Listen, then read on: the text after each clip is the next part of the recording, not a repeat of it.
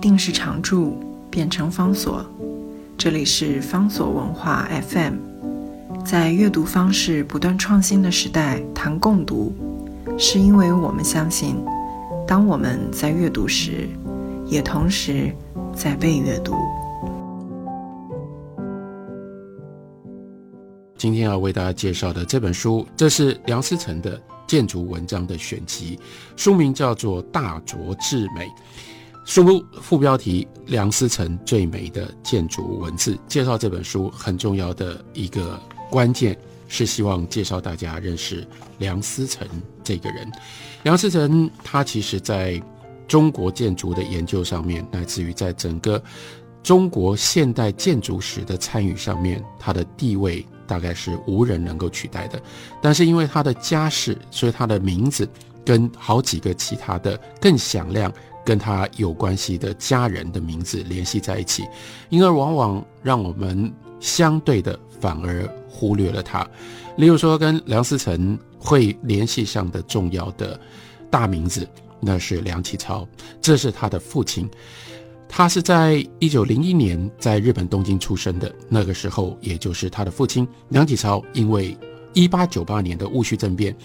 之后，他流亡在日本，在流亡日本的时候所生下的。他一直在日本成长到一九一二年，他才随着他的父母回到了中国。所以，他从出生的时候，他的背景就非常的特别。跟梁思成还必然一直不断的发生关系的另外一个重要的名字，那是林徽因。林徽因是梁思成的妻子，他们在一九二八年的时候在加拿大的渥太华结婚，而林徽因又是在中国的五四时期，这是响亮的大名字，这是当时被视为是最美的一个才女，而且在跟梁思成结婚之前，林徽因还有一段。爱情的经历，那就是跟徐志摩之间的关系。徐志摩在他一生的非常丰富的情史上，其中有一段就是他对于林徽因的爱，而且他对于林徽因的感情高度的着迷，那是他高度的对于林徽因的那样的一种爱恋，甚至我们可以说，徐志摩最后因为。搭飞机的时候，飞机失事而丧生。在那趟旅程当中，其实他搭上那一趟死亡旅程，其中最重要的一个目的就是要去见林徽因，所以这又产生了另外一个传奇。这个传奇跟随着林徽因，同时也就因而变成了同样像是一个阴影一样，也罩盖着梁思成。所以讲到梁思成的时候，我们就想到了梁启超，我们就想到了林徽因。就忘掉了梁思成，其实他自己本身是一个非常非常杰出的一个人，也是一个非常杰出的一个学者。梁思成他的生平很重要的，当然这跟他的父亲是有关系的，那就是梁启超是用什么样的方式来教育他的这个长子。梁启超留下了许许多多给梁思成的书信，而且。他也曾经明确的表达，在教育梁思成的时候，他所抱持的概念。他说：“凡学校所学，不外规矩方面的事，若是要巧，则要离开了学校才能够发现。况且一位大文学家、大美术家之成就，常常还要许多环境及附带学术的帮助。中国先辈说，要读万卷书，行万里路。将来你指的就是梁思成。”将来你学成之后，要常常找机会转变自己的眼界和胸襟，到那个时候，或许天才会爆发出来。今天还不是时候。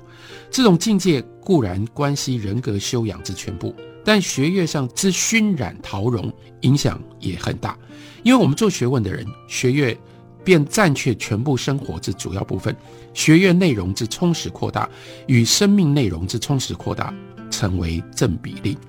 所以梁思成在他受教育的过程当中，被父亲这样鼓励，他一直不断的涉猎各种不同的领域。所以他在 Pennsylvania 美国的 Pennsylvania University UPenn 毕业了之后，他接下来转到 Harvard University 去准备要做他的研究所的博士的论文。他当时就选了一个题目。这个题目呢是中国公式史，也就是中国建筑史当中关于中国的一般公式也就是房宫啦、房屋啦、建筑的这个历史上的整理。正因为他涉猎的这么广，所以他对于中国的资料非常的熟悉，他对于西方的东西，他也热切的有所掌握。他对于东西的这样的一种透彻的理解，才使得他愿意要选这样的一个题目。但也因为他对于所有的这些学问知识的认真的追求，以至于他读了他能够找到的所有相关的资料，他发现了一个致命的问题，使得他不得不暂时放弃完成中国公式史的论文，那就是他发现既有的在文献上面的资料绝对不足以让他写中国公式史。如果没有这样的资料的话，那应该怎么办呢？他必须要进行实地调查，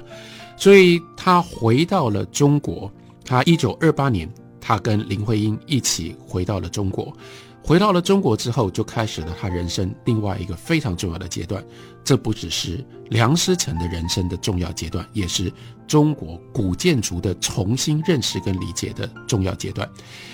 梁思成回到了中国之后。他先在沈阳的东北大学去创建了建筑系。我们看当时的这个环境，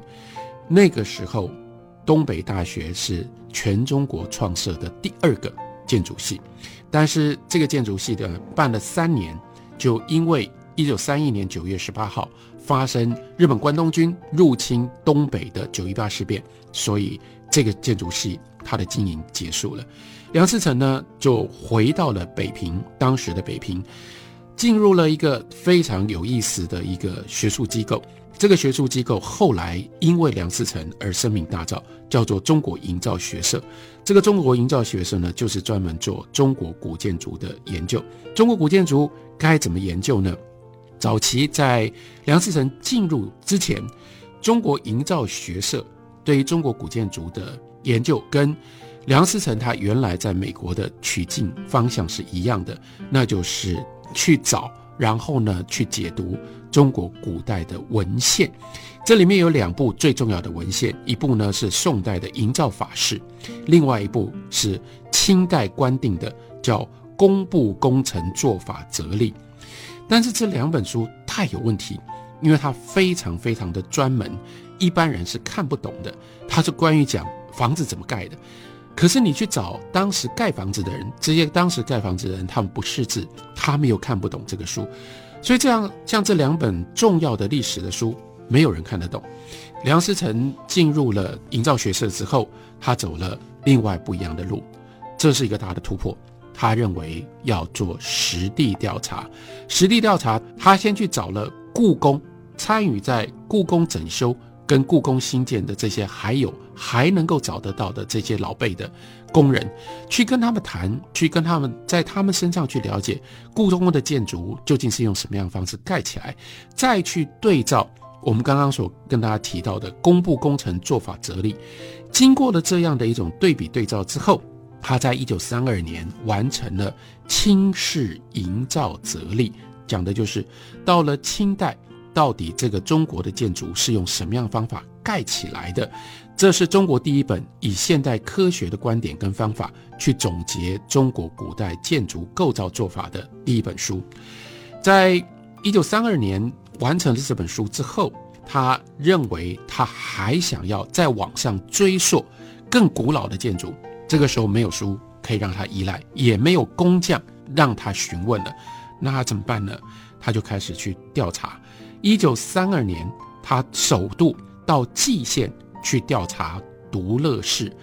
独乐寺呢，它本来是一个独乐寺的建筑群组，但是到那个时候，到一九三二年的时候，保存了剩下两座古建筑。第一个呢是山门，另外一个呢是观音阁。那观音阁从外观上面看，就很像敦煌壁画里面所看到的唐代的建筑，在艺术风格上面也保持了。唐代的那种雄厚的风格，因此呢，梁思成他就进行了蓟县独乐寺观音阁山门考这样的一个调查。这个调查引起了非常非常大的反响。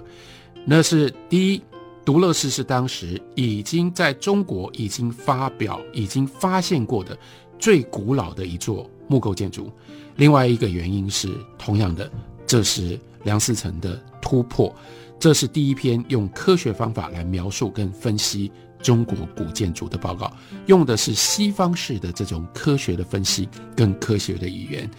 独乐寺调查成功之后，梁思成他就跑遍了全中国，从一九三二年到一九三七年这五年当中，他在中国到处寻找。古建筑，而且真的让他找到了非常非常惊人的结果。例如说，找到了山西应县的辽代的木塔，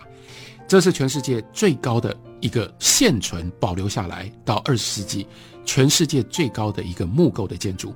那木构的建筑必须要用什么样的结构的原理，才能够让它维持在那样盖到那样的高度，而且可以维持从辽代一直到二十世纪初期没有倒塌？这是一个建筑上面的重要的典范。另外，一九三七年六月，他在五台山找到了另外的唐代木构建筑，确确实实知道可以证实是在唐代盖了，而一直传流到现在的佛光寺大殿。所以，这个是多么大的一个成就！在这几年当中，北平营造学社。在一九三七年，一共详细调查跟测绘了有两百零六组的古建筑的建筑物，其中全部加起来，这个建筑物呢有两千七百三十八座。短短在五年时间当中，梁思成跟他的北平营造学社当中的这些同仁们，可以有这么惊人的成就，我们就知道中国古建筑的。这个领域上面是大有可为的，但是很不幸的是，这个时候中国现代史悲剧性的介入，使得这样一件有意义的事情就中断了。那当然就是一九三七年爆发了抗日战争，在战争当中，梁思成不得不终止了他在中国各地的调查，因而他的人生、他的学术、他的努力就进入到了另外。一个下面的阶段，这个下面的阶段，他仍然做出了相当大的成就跟贡献。我们休息一会儿，回来再继续告诉大家。